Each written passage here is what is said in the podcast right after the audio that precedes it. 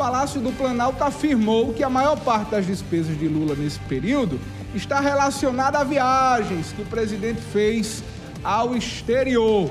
E aí, o deputado federal Wilson Santiago avalia os gastos de Lula com o cartão corporativo. Para você ter ideia, o petista Luiz Inácio Lula da Silva está no topo do ranking nos gastos do cartão corporativo, superior a Bolsonaro, Temer e Dilma.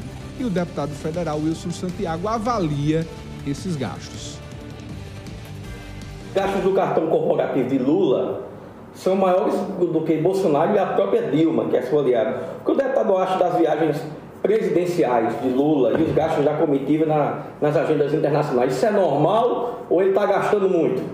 Olha, os gastos de, do, do presidente da República com viagens internacionais, ela dá retorno ao Brasil.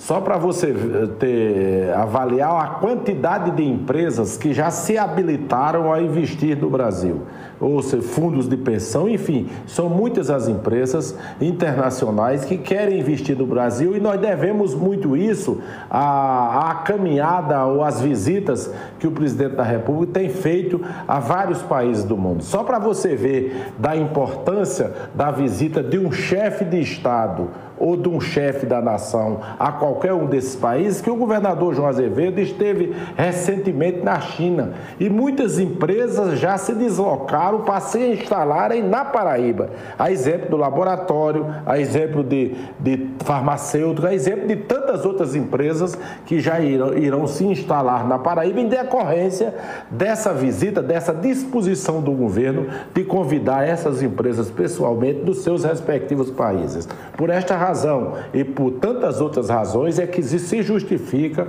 que a quantidade de empresas que procuram o Brasil, especificamente os maiores centros como São Paulo, tem sido muito grande e por conta da própria confiabilidade que tem o Brasil para os investidores do presente e o futuro, e isso se deve muito às visitas que o presidente da República tem feito a esses países nos últimos, nos últimos dias.